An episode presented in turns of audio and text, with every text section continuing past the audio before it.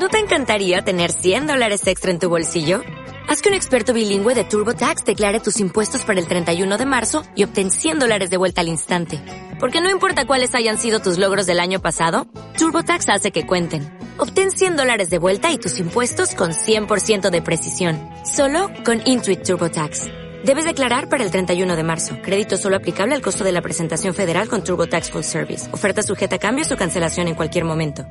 Si te gusta este podcast, entra en ivox.com y recomiéndalo. Así le ayudarás a que gane visibilidad en la mayor biblioteca de audio a la carta en castellano, donde además encontrarás centenares de programas de radio, monólogos, audiolibros, conferencias y otros muchos audios de diferentes temáticas. Ah, y recuerda que iVox es con V.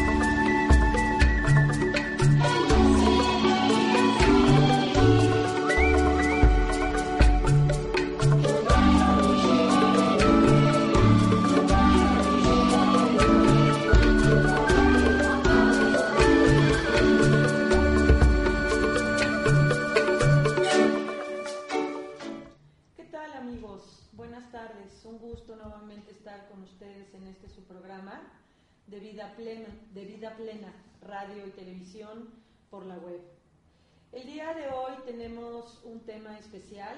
El tema de este programa se llama La despedida y es un programa que dedico a Mariano con todo cariño y respeto.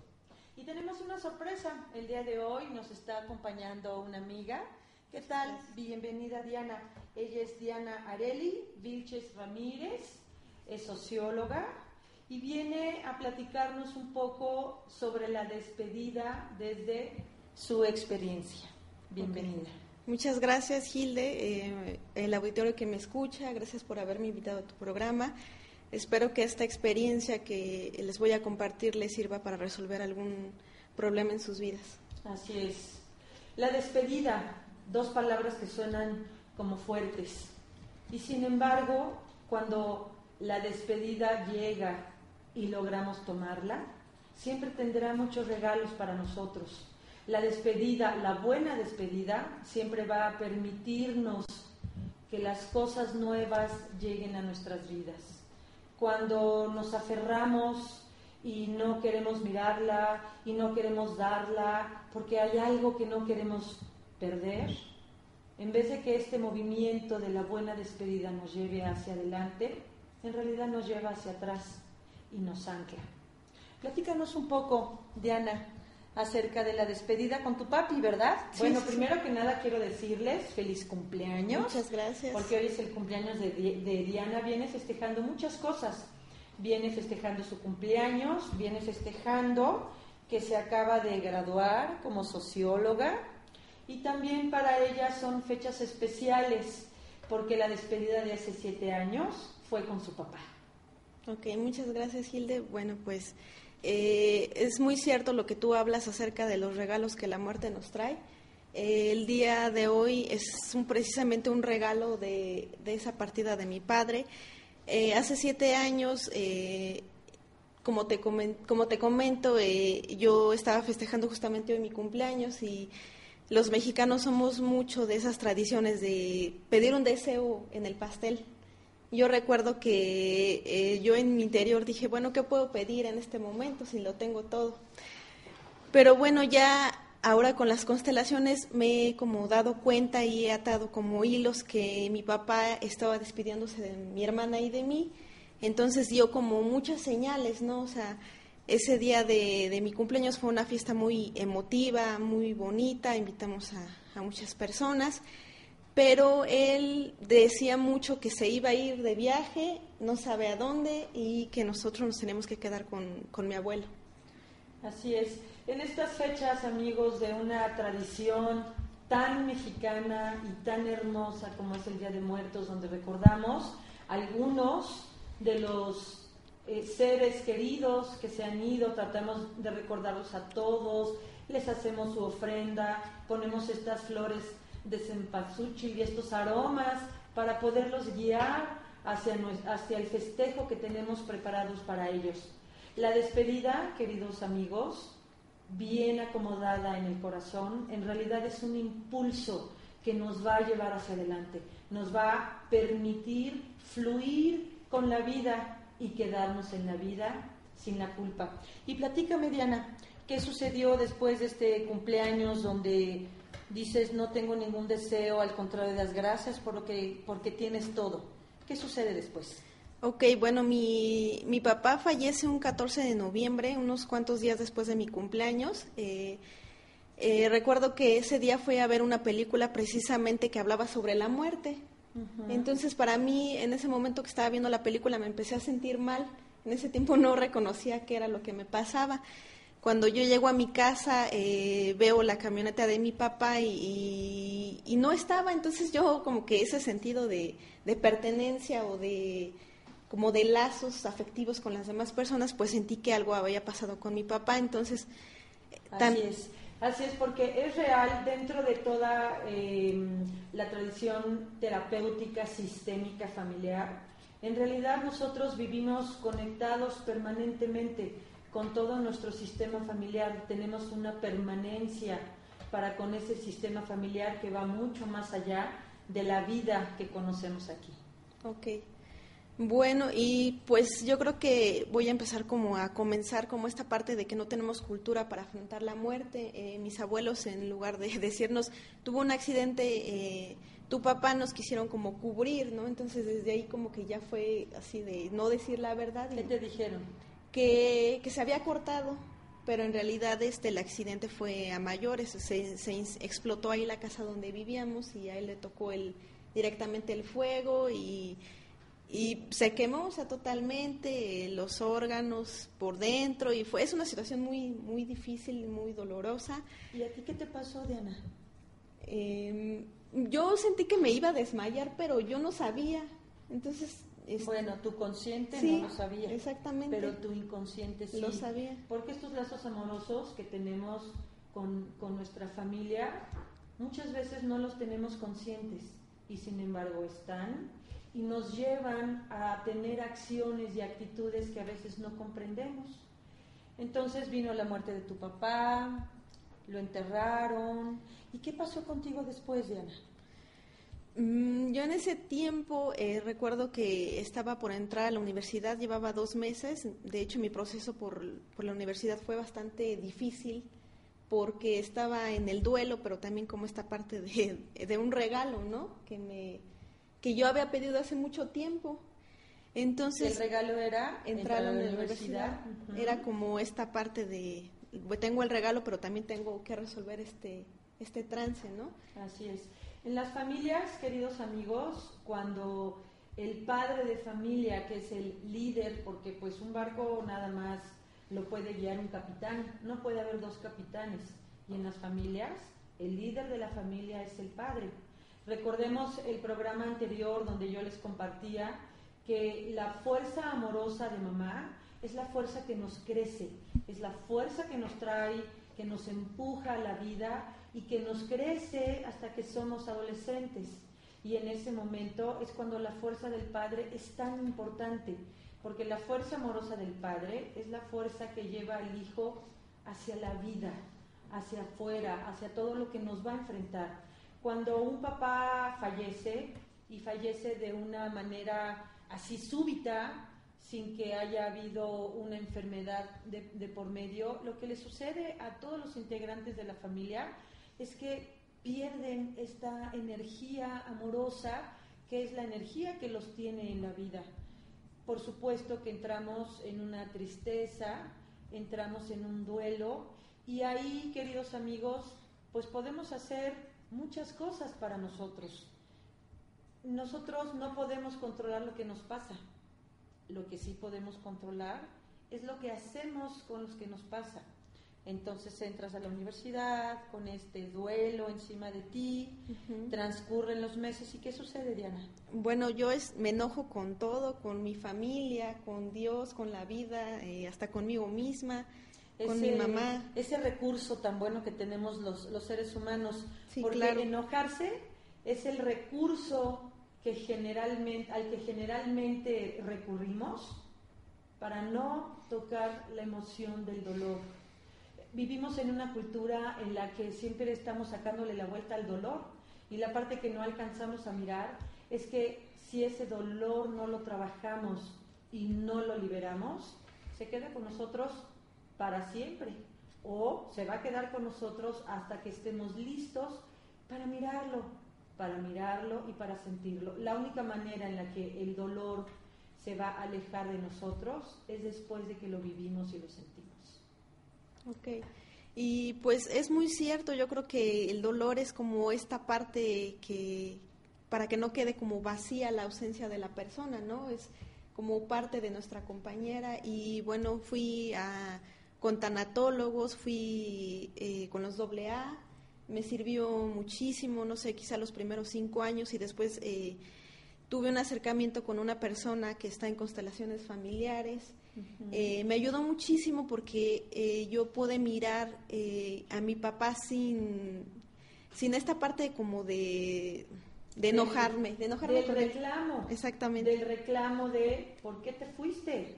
Me dejaste, te fuiste y yo me quedé. Y yo les quiero compartir, queridos amigos, que en este sistema familiar, en esta terapia sistémica familiar, lo que sí podemos mirar es que cuando algún integrante de la familia se queda en la vida con alguna culpa o con algún regalo, algún reclamo hacia el ser que se ha retirado de esta vida, le es muy difícil quedarse completo.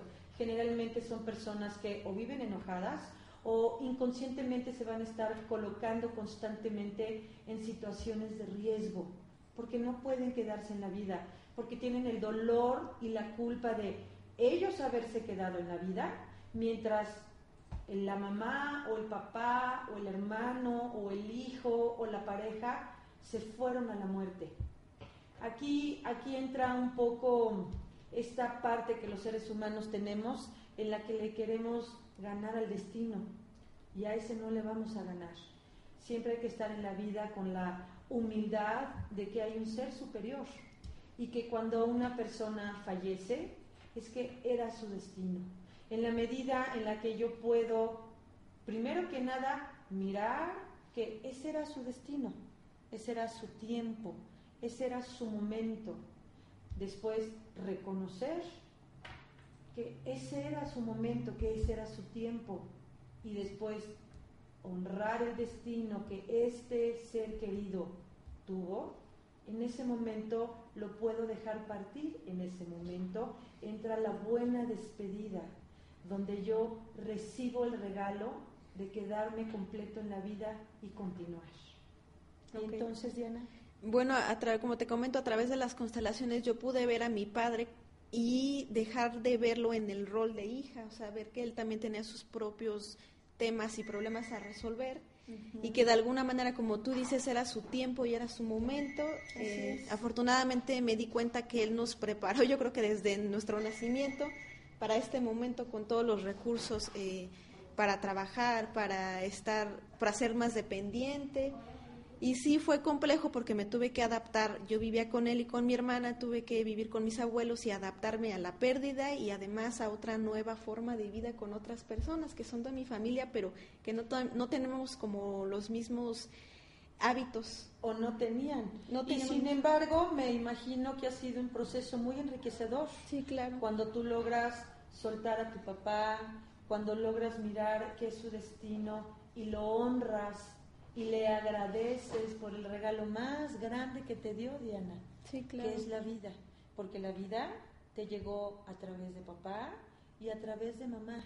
Y gracias a ese regalo es que estamos aquí el día de hoy platicando. Cuando uno tiene ese movimiento amoroso, es cuando uno realmente puede quedarse completo en la vida sin la culpa y entonces abrirle la puerta a todas estas nuevas experiencias, que es a las que Diana se, se refiere, que fue mudarse con sus abuelos. Qué enriquecedor vivir con los abuelos, si son la experiencia personificada. Sí, claro. Cuando nosotros logramos tomar de ellos todo lo que nuestro sistema familiar a través de muchas generaciones ha conservado para nosotros, es una gran bendición, porque son seres que han vivido mucho, que ya no están en el anhelo de ser y hacer, están en el anhelo de, de dar. Y qué lindo que hayas logrado y que hayas hecho este movimiento de ir a vivir con tus abuelos, donde me imagino que recibiste muchas experiencias nuevas que te han enriquecido. Sí, claro, y, y como esta parte de retomar, yo lo llamo así como la huella de mi papá después de su muerte, ¿no? La verdad es que yo he, podido enriquecerme y ayudar a otras personas que, no sé, como que se me ha dado ese don yo lo he descubierto, que se me acercan, me platican, me cuentan y me piden como esta ayuda, ¿no? Porque ven en mí algo. Entonces, bueno, eh, terminé como la parte de la crianza o de absorber todo lo que yo necesitaba y actualmente tengo dos años que vivo sola con mi hermana estoy muy contenta, la verdad, eh, de haber superado como todas estas experiencias muy, pero muy dolorosas. Pero que ahora las puedo mirar y también puedo como integrar a mi vida, ¿no? claro, porque lograste transformar tu emoción de dolor en un recurso de vida. Sí, claro. Para ti, para tu hermana y para las gentes que te rodean. Porque nuestras emociones, queridos nauto escuchas, nauta escuchas, son un recurso inmenso para nosotros. En realidad estamos llenos de recursos internos, pero lo que no estamos es en contacto con ellos. Y justamente el dolor es el que no nos permite acceder a estos recursos porque todo el tiempo le estamos sacando la vuelta. Cuando viene una despedida y viene un duelo, nos va a doler, pero nada más nos va a doler. No es que nos vaya a pasar algo físicamente, solo nos va a doler y cuando podemos tener esta aceptación y atrevernos a sentirlo y a llorarlo, es cuando logramos liberarlo. Sí, claro. ¿Es así? Sí, y claro, bueno, puedo, puedo mirar con claridad que este recurso, este dolor que transformaste para ti en un recurso de vida, pues te ha llevado a tantos éxitos. Sí, te acabas de, de, graduar como socióloga, que sigue siendo este movimiento de estudiar una carrera que está hacia la vida. Qué lindo, platícanos un poquito sobre eso. Bueno, como te comento, fue un, momento muy difícil, eh, pero creo que pude como salvar todo este tipo de, circunstancias. Estuve evidentemente dos meses sin ir a, trabajar ni, ni, a la universidad, pero me sirvió como para tomar fuerza y, y me anclé en ese tiempo, pero ahorita puedo mirar, o sea que que es parte de mi pasado y hoy en día agradezco todo eso porque todas esas experiencias eh, son lo que evidentemente soy, soy hoy, ¿no? Así es, pero eso, esa fue una opción personal, Diana, eh, porque tú pudiste haber decidido diferente, sí, claro. pudiste haber decidido permanecer en el enojo y no hacer nada y haberte perdido, porque cuando permanecemos en el enojo, queridos escuchas, es cuando en realidad nos empezamos a perder cuando yo voy por el periférico en esta jungla de asfalto hermosa en la que vivimos y veo que pasan eh, automovilistas,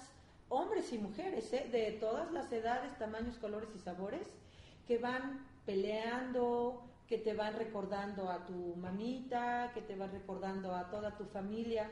Lo único que puedo hacer es inclinar inclinarme ante ellos y desearles que estén mejor, porque lo que sí puedo mirar es que están viviendo momentos muy difíciles que los tienen así de enojados. Porque el enojo, queridos escuchas, es una fuerza muy grande y es una fuerza que nos arraiga a la vida y a la vez es una fuerza destructiva. También podemos mejor tomar la fuerza amorosa de mamá y la fuerza amorosa de papá y pararnos en otro lugar de crecimiento, de desarrollo, primero para nosotros mismos y después para todos los que nos rodean. Y después de este tiempo que estuviste así en tristeza, dijiste, voy a hacer algo para mí. Sí, claro, porque tuve que como tomar las riendas de mi vida y ver que la responsabilidad es mía. O sea, yo hubo un momento en que le eché la culpa a todo mundo, pero bueno, eh, era momento de decir, a ver, ya eché, berré todo lo que tenía que hacer y ahora qué es lo que voy a hacer. Y así comenzó Y así comenzó como mi proceso en, en las constelaciones y con las demás personas. Vamos a ir a un corte, queridos amigos. No se vayan, volvemos enseguida.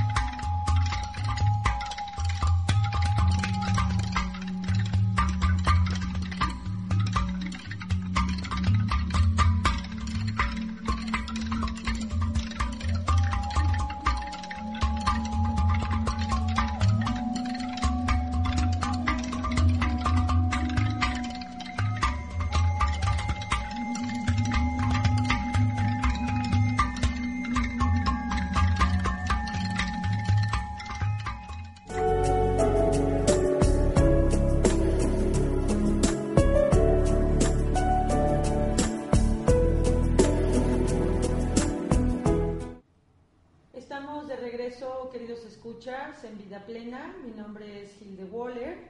Estamos el día de hoy con la presencia de Diana Areli Vilchis y estamos platicando el tema de la despedida. Ya Diana nos ha platicado cómo es que ella logró transformar su emoción de pérdida y de enojo en todo lo positivo que ahora ella hace en la vida para ella y para los demás. Eh, aprovechando pues que ya mañana comienza nuestra hermosísima festividad mexicana de Día de Muertos, quiero preguntarte Diana, desde, tú eres socióloga, ¿correcto?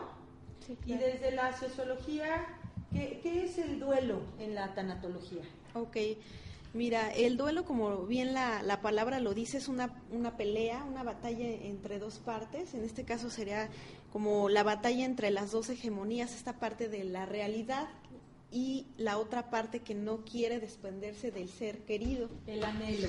Y, y esta parte también de duelo es, eh, es una como parte de, de, un engaño de lo que nosotros tenemos en la infancia, de que creemos que todas las cosas son para siempre. Cuando llega esta muerte, entonces nos damos cuenta que, que no y se estrella esta creencia infantil de lo que es lo infinito con lo que es realmente lo que sucede en la vida normal y cotidiana. Así es, y las creencias son los que no, las que nos permiten a veces avanzar y a veces las que nos impiden avanzar.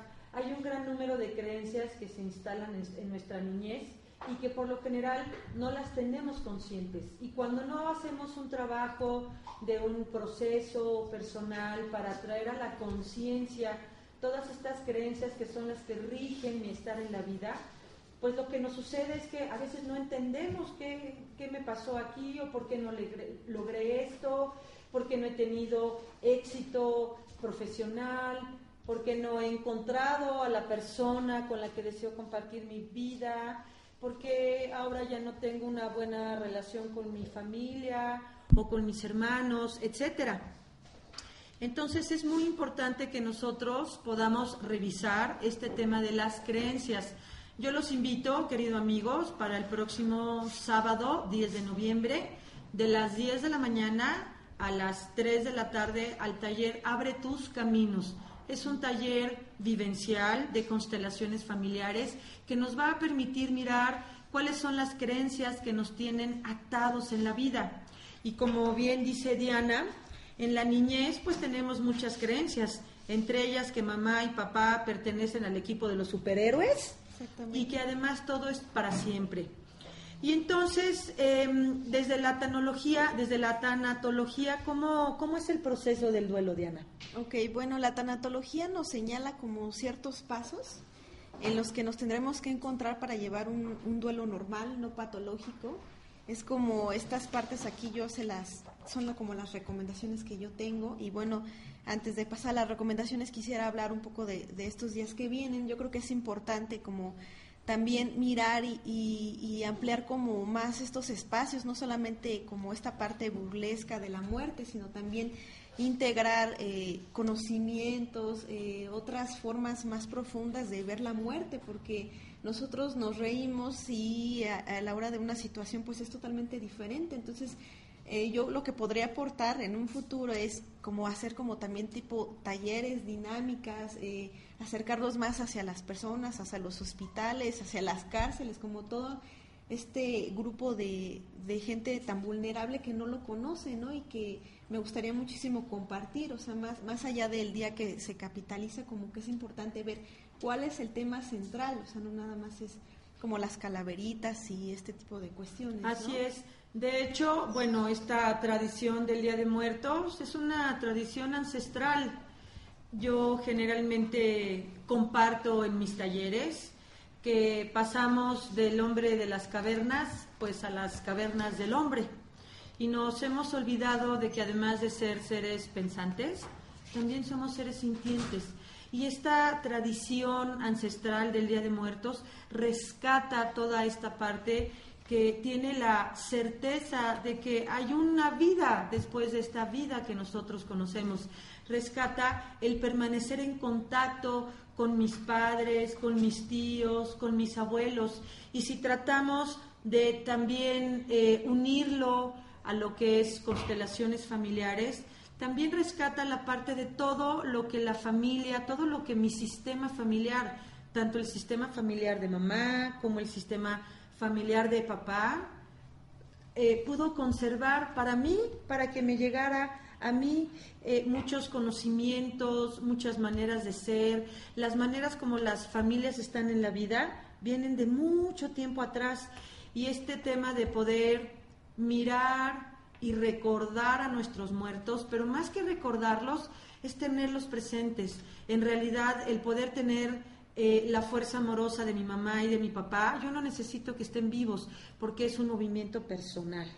Cuando yo entiendo y tomo humildemente mi lugar en donde solo soy la hija y ellos son mis padres, y los padres están atrás de nosotros, atrás de nosotros en un acompañamiento, pero en un acompañamiento que nos sostiene y atrás de ellos están sus padres y atrás de ellos están sus padres y así sucesivamente y a través de todo este linaje es que yo recibo recursos que a lo mejor no los tengo conscientes o no estoy en contacto con ellos, pero que lo puedo hacer, lo puedo lograr. Tú eres el ejemplo viviente, Diana. Muchas gracias, sí, claro que sí. Y sí, dentro de la, de la tradición del Día de Muertos es muy lindo que podamos también enseñarles a nuestros hijos y a las siguientes generaciones esta, esta belleza que rescata el amor de la familia, el amor que me llega a mí a través de todas estas generaciones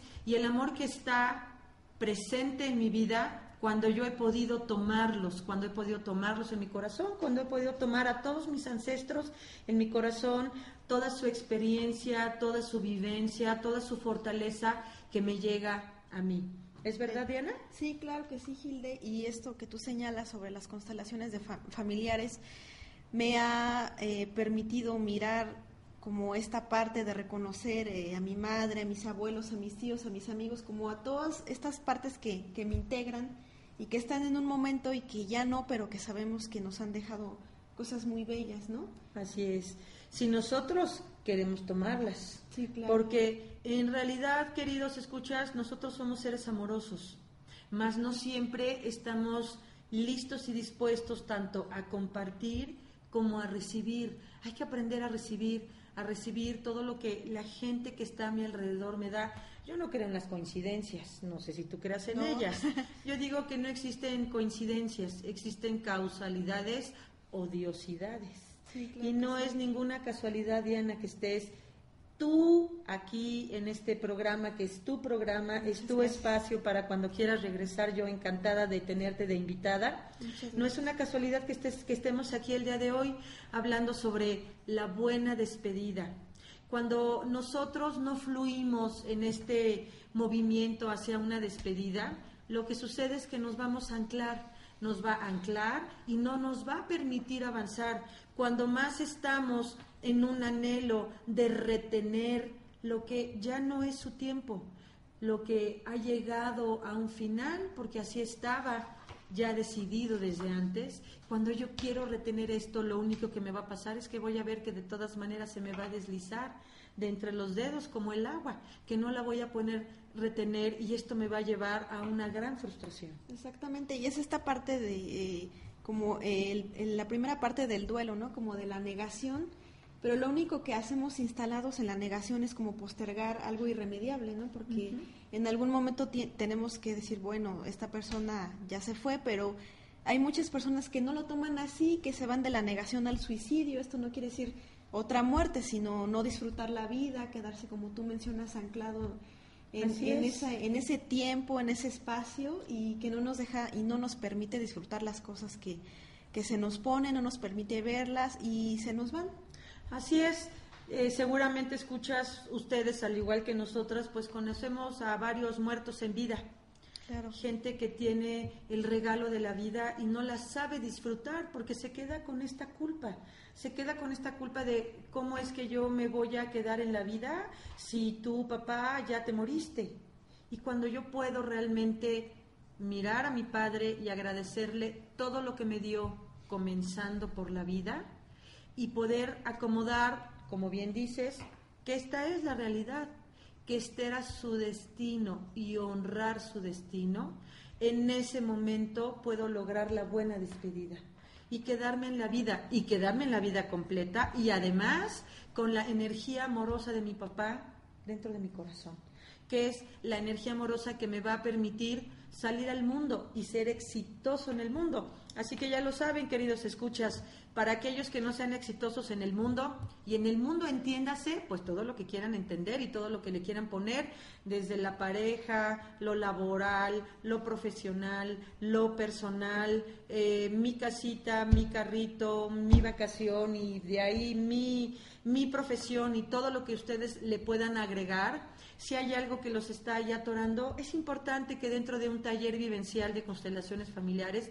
puedan ustedes mirar en dónde están parados, primero, y segundo, cómo es que han contribuido para estar parados ahí en ese momento. Y en el caso de Diana, pues yo sí puedo eh, mirar y honrar que ella es la que ha contribuido a todo este éxito del que ella disfruta, toda esta libertad de poder gozar y disfrutar la vida, porque pues eso, a eso venimos, venimos a vivirla, pero a disfrutarla, no a sufrirla, claro que esa siempre es una opción personal.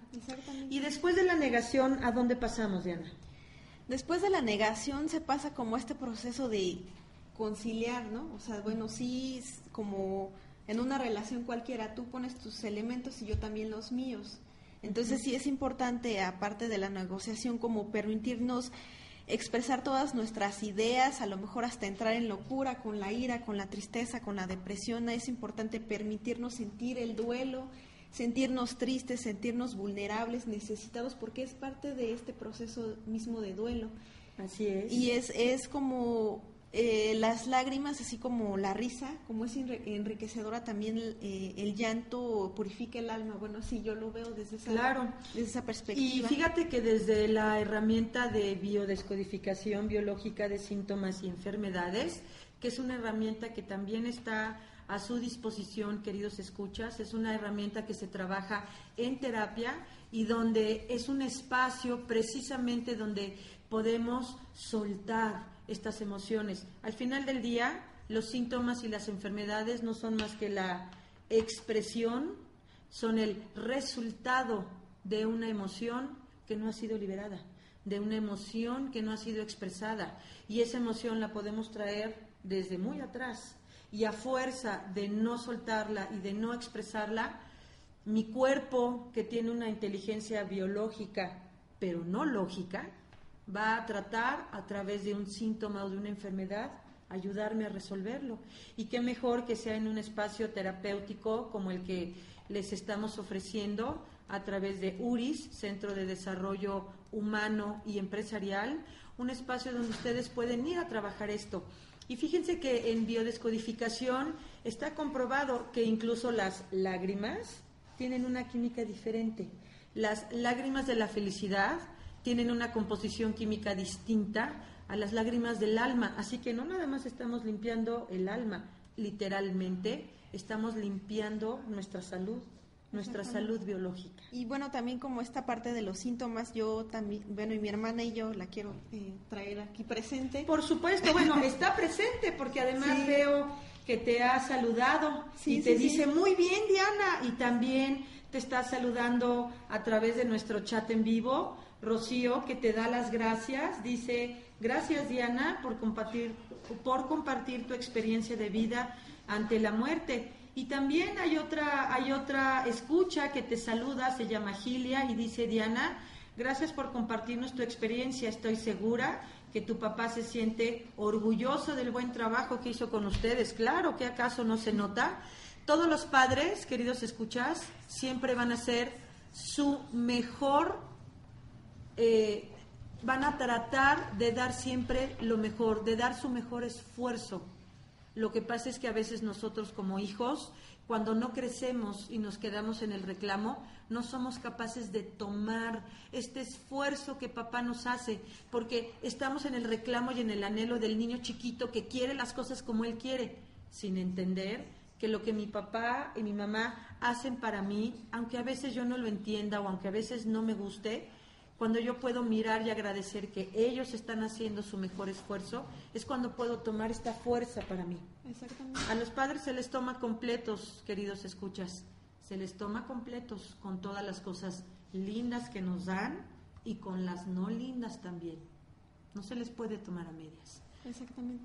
Y entonces me decías de tu hermana. Ajá, retomando como estas eh, cuestiones que tú dices o mencionas de salud, eh, nosotros también eh, nos enfermábamos mucho, mi hermana tuvo anemia y el, el, doctor le dijo que era porque su cuerpo estaba como llorando por dentro, o sea, eso es algo que el, yo creo que un doctor, eh, un médico cualquiera no te dice eso, entonces esta parte también de que pudimos sanar como todos esos síntomas que se nos presentaban también nosotros por querer como eh, que el tiempo pasara rápido y no ser juzgadas porque ya pasó tantos años y siguen en la misma situación y, y también traigo a colación Así esta es. parte. Y aquí quiero hacer un, un, un espacio y nuevamente desde biodescodificación, cuando hablamos de algún tema en la sangre, pues la sangre son nuestros lazos familiares.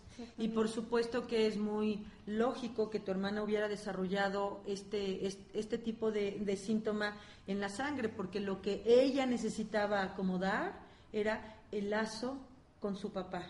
Porque quiero decirles, queridos escuchas, bueno, ya mi productora me está diciendo que vamos nuevamente a un corte. Regresando del corte, no se pierdan lo que les voy a compartir desde biodescodificación. Gracias.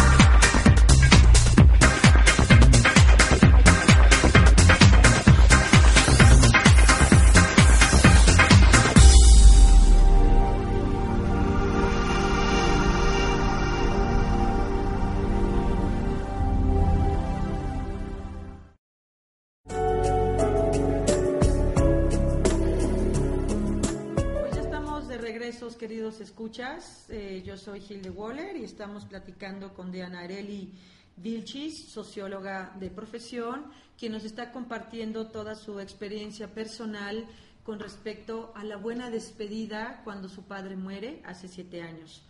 Antes de irnos a corte, estábamos comentando sobre las lágrimas, que es real que la lágrima de la felicidad y la lágrima de la tristeza tienen una química diferente, porque la de la tristeza no nada más nos está limpiando el alma, sino que nos está limpiando el organismo. Esta herramienta de biodescodificación es una terapia efectiva porque trabaja con las emociones.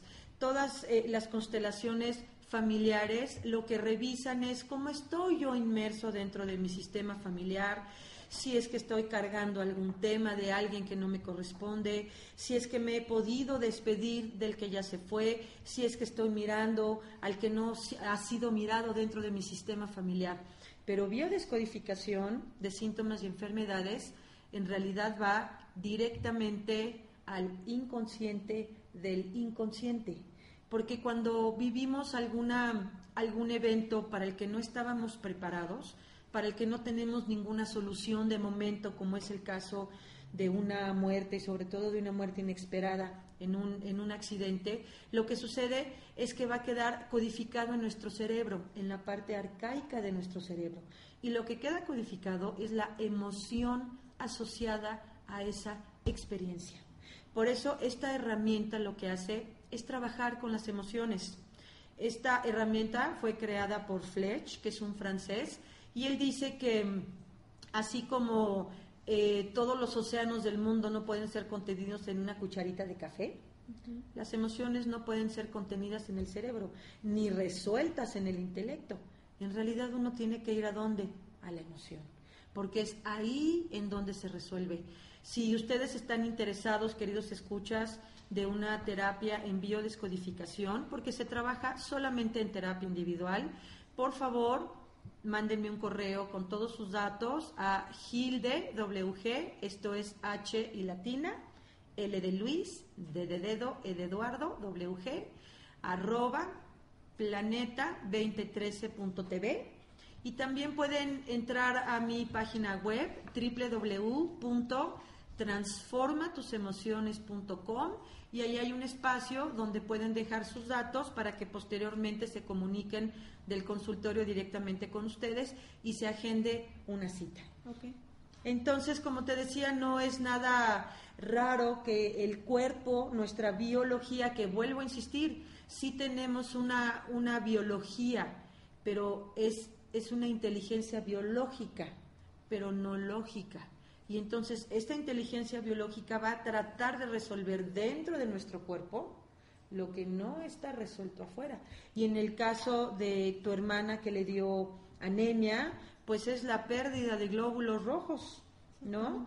Los glóbulos rojos que son los que le llevan todos los nutrientes a todo nuestro cuerpo y a todos nuestros órganos, porque lo que necesitaba resolver era la pérdida de la fuerza amorosa de su papá y es en la sangre, porque la sangre habla de los lazos familiares. Esta herramienta eh, trabaja con hipótesis.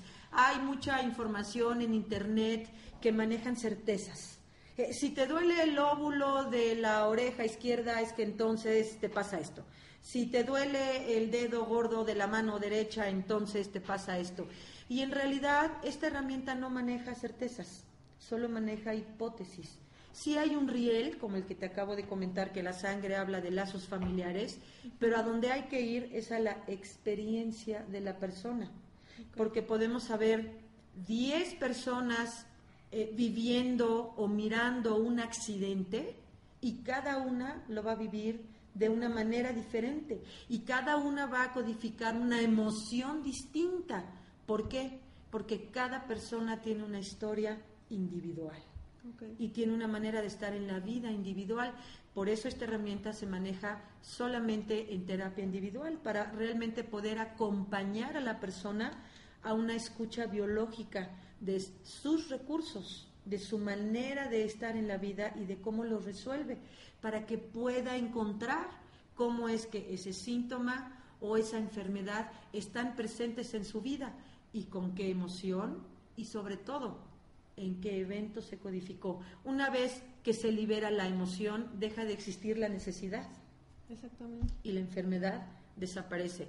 No quiere decir, queridos escuchas, que es en vez de un tratamiento médico, porque el tratamiento médico necesita ir a ayudar al cuerpo que ya está enfermo. Esta herramienta es para que esa enfermedad no vuelva a aparecer, porque cuando la emoción queda, la enfermedad va a estar apareciendo una y otra vez a lo largo de nuestra vida cada vez que nosotros toquemos esa emoción que está codificada. Y aquí eh, lo más crítico es que nuestro cerebro no puede eh, distinguir porcentajes.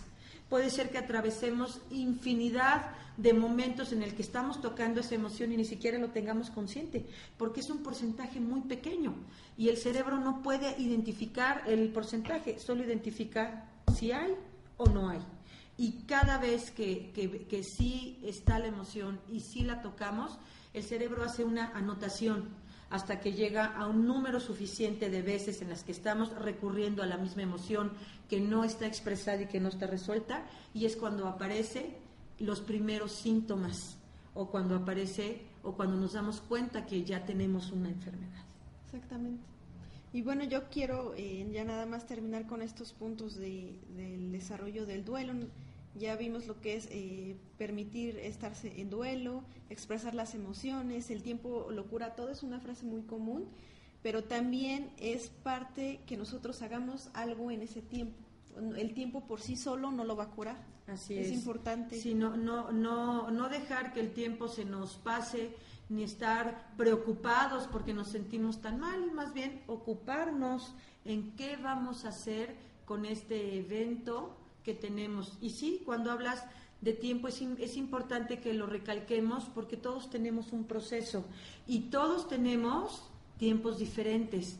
Quizá haya personas que su duelo lo hagan en tiempos más cortos y quizá haya otros seres humanos que su duelo lo hagan en tiempos más largos.